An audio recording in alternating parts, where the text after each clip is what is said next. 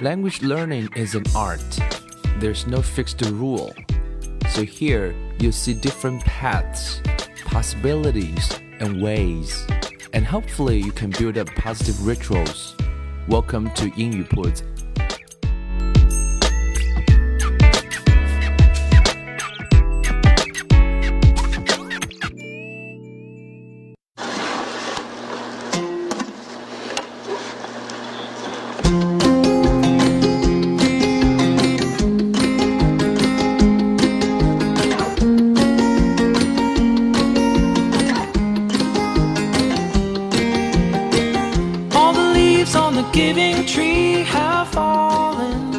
将语言学习融入生活，获取讯息变成常态。Welcome to 英语 Put and I'm Bill. In today's episode, we're going to talk about listening a little bit, and also we're going to share with you a short story called The Giving Tree. And I think it's a perfect example of how we should practice our listening. Listen to something we understand, listen to something short, listen to something we are interested in. 今天这集呢，跟大家来谈一谈听力啊。那我们之前有聊过，说啊，听力大概是在学英文当中重要等级，可以说是排在啊最高的那个等级。因为按照语言学习的听的步骤来讲的话，是 listening, speaking, reading and writing，听说读写嘛。那听放在最前面，我们需要花大量的时间去听那些啊。能听懂的、感兴趣的，也不是那么长的。听完之后呢，符合我们讲的 ritual 这个原则，也就是啊，这个事情很短，然后呢，做完之后呢，还有略微的成就感或者说是满足感、喜悦感，那么就是一个 ritual。所以练听力的话是非常的重要和必要。那在语言学上也有一个说法叫做 comprehensible input，也就是可理解性输入。套用一位同学跟我分享的一个观点说，我们在学英文的时候，是不是经常要多听简单英文练耐力？嗯，我觉得那个说的特别的好，总结的特别的精辟，也就是要去来磨耳朵。对于孩子来讲，在学母语的阶段，从小花了大量的时间去磨耳朵，也没有什么的目的，听到感兴趣的就多听两句，不感兴趣的就走开，这是人的天性。小孩子也不着急，渐渐的、慢慢的，after hundreds of hours of listening，他慢慢的开始啊，produce his or her own language. And I think we adult learners should learn from and I think we should practice our listening more. 所以作为成年人来讲的话，首先是不用着急，另外呢，需要花很多时间去慢慢的磨耳朵，让你在听到英文的时候呢。不需要花很多的 attention 也能够抓住它的意思，那么这个就需要花时间去磨的过程。那听简单英文练耐力，大概是一个不错的选择。打一个比方来讲，我们听中文的时候，很多时候不需要注意啊，这个 attention 不需要百分之一百的给到，我一样可以听懂，然后甚至很很多人还能够边发短信边跟别人聊天。那是因为你的母语啊，当然非常的强势。那你发现很多小伙伴在听英文听力的时候，那是要全神贯注啊，而且是手双拳紧握，而且是眉头紧皱，然后非常的紧张。当然，这样的原因就是因为听的还不够多的原因。所以呢，啊，我们我们知道一个基本的原则，各位应该明白，就是要能够去听多一些简单的，然后啊，覆盖各种各样话题的简单英文的听力。慢慢的，慢慢的，慢慢的，你在听英文的时候，如果可以很放松。啊，如果还能哼个小曲儿，有时候甚至看看远方，然后呢，你也能够基本上抓到意思，大概啊，就算是第一关，第一关算是成功了。那么大概需要多少时间呢？我想大概一百个小时是一个里程碑，一个 milestone。So a hundred hours is the first milestone。所以今天想跟各位来分享一个故事，各位也可以拿这个故事呢来磨一磨耳朵。这个故事非常的经典，它的名字叫做《The Giving Tree》。The Giving Tree 啊，它的中文翻译叫做爱心树。爱心树非常经典的一本故事书，所以我想把这本故事书呢来跟大家来朗读一下。各位不妨可以来听听看，我试试看用两种语速来读啊。第一遍呢，我们就非常非常的慢；第二遍呢，我稍微快一点点，看各位是不是都能够抓得住，也当做是本周的听力的一个啊训练素材，也是不错的。OK，so let's get it started. Slow version first The Giving Tree by Shel Silverstein. Once there was a tree, and she loved a little boy. And every day the boy would come. And he would gather her leaves and make them into crowns and play king of the forest. He would climb up her trunk and swing from her branches and eat apples. And they would play hide and go seek. And when he was tired, he would sleep in her shade. And the boy loved the tree very much. And the tree was happy. But time went by, and the boy grew older, and the tree was often alone. Then one day the boy came to the tree, and the tree said, Come, boy, come and climb up my trunk and swing from my branches, and eat apples and play in my shade and be happy. I'm too big to climb and play, said the boy. I want to buy things and have fun. I want some money. Can you give me some money? I'm sorry, said the tree, but I have no money. I have only leaves and apples. Take my apples, boy, and sell them in the city. Then you will have money and you will be happy. And so the boy climbed up the tree and gathered her apples and carried them away. And the tree was happy. But the boy stayed away for a long time, and the tree was sad. And then one day the boy came back, and the tree shook with joy, and she said, Come, boy, climb up my trunk and swing from my branches and be happy. I'm too busy to climb trees, said the boy. I want a house to keep me warm, he said. I want a wife and I want children, and so I need a house. Can you give me a house? I have no house, said the tree. The forest is my house. But you may cut off my branches and build a house, and then you will be happy. And so the boy cut off her branches and carried them away to build his house. And the tree was happy. But the boy stayed away for a long time, and when he came back, the tree was so happy. She could hardly speak. Come, boy, she whispered. Come and play. I'm too old and sad to play, said the boy. I want a boat that will take me far away from here. Can you give me a boat? Cut down my trunk and make a boat, said the tree. Then you can sail away and be happy. And so the boy cut down her trunk and made a boat and sailed away.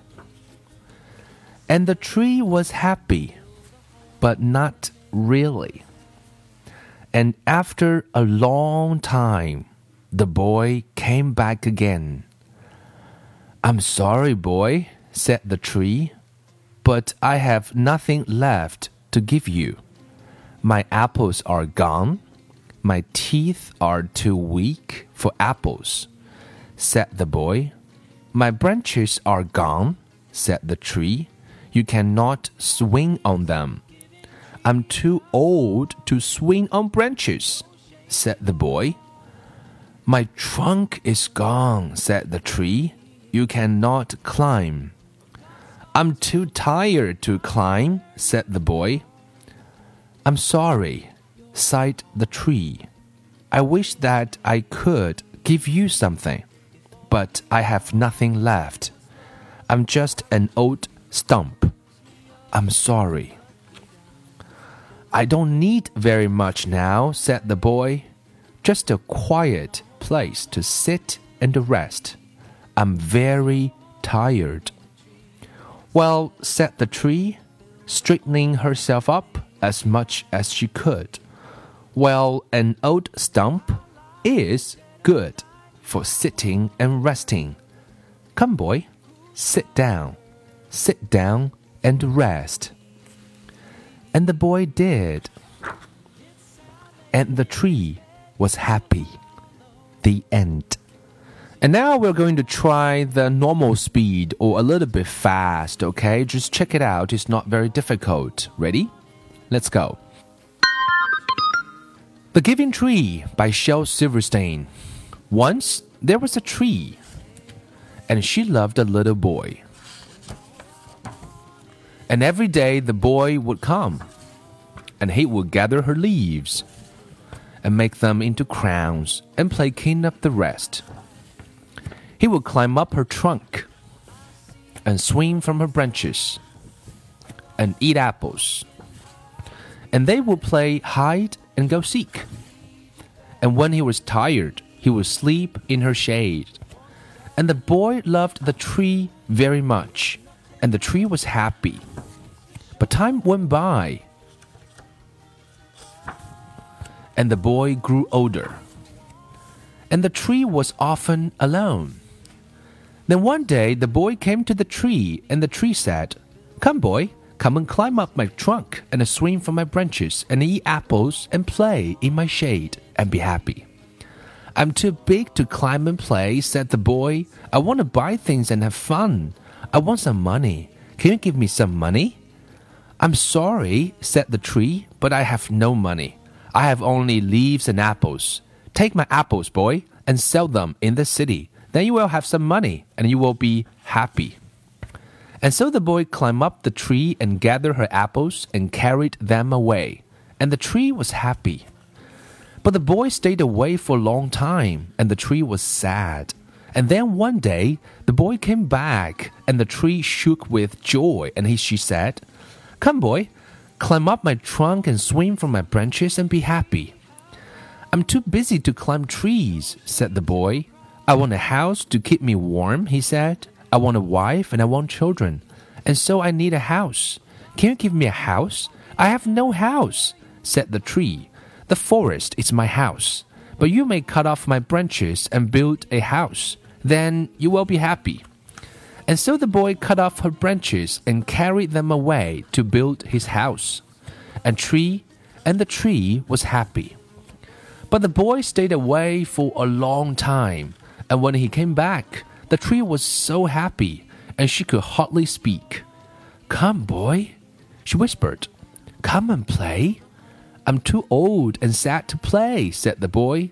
I want a boat that will take me far away from here. Can you give me a boat? Cut down my trunk and make a boat, said the tree. Then you can sail away and be happy. And so the boy cut down her trunk and made a boat and sailed away and the tree was happy, but not really. After a long time, the boy came back again.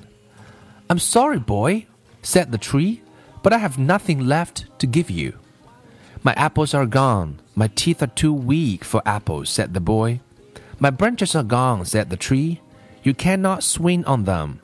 I'm too old to swing on branches, said the boy. My trunk is gone, said the tree. You cannot climb. I'm too tired to climb, said the boy. I'm sorry, sighed the tree. I wish that I could give you something, but I have nothing left. I'm just an old stump. I'm sorry. I don't need very much now, said the boy. Just a quiet place to sit and rest. I'm very tired. Well, said the tree, straightening herself up as much as she could.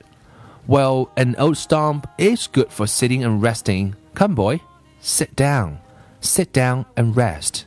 And the boy did, and the tree was happy. The end. I'm not sure how you feel about the story. How do you like the story? I like it very, very much. It's a truly touching story. It's about love, it's about giving, it's about caring. And I hope we can use this story to practice your listening. You can listen to this story for a few times, and I'm sure uh, you'll understand it, okay, in no time. So that's uh, a, a, a perfect example of how we sh uh, should practice our listening for your information, and I hope you like it.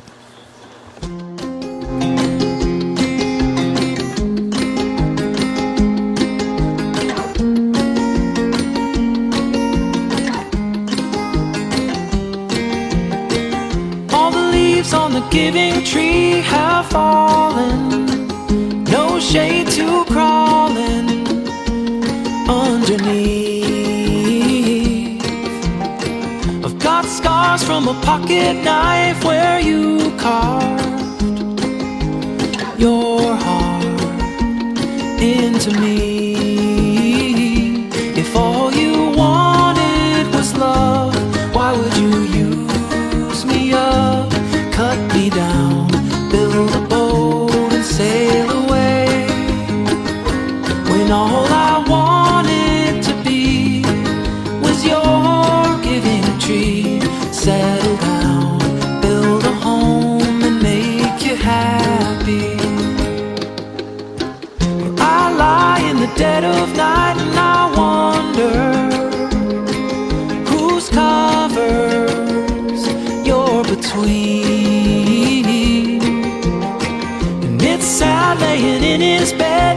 Feel hollow.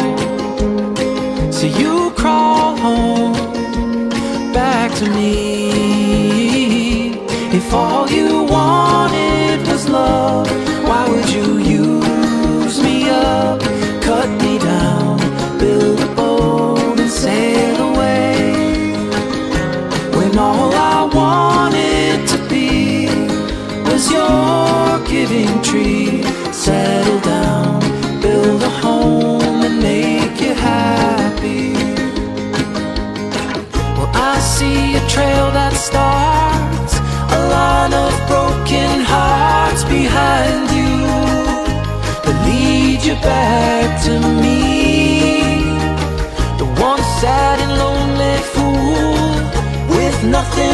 but roots to show.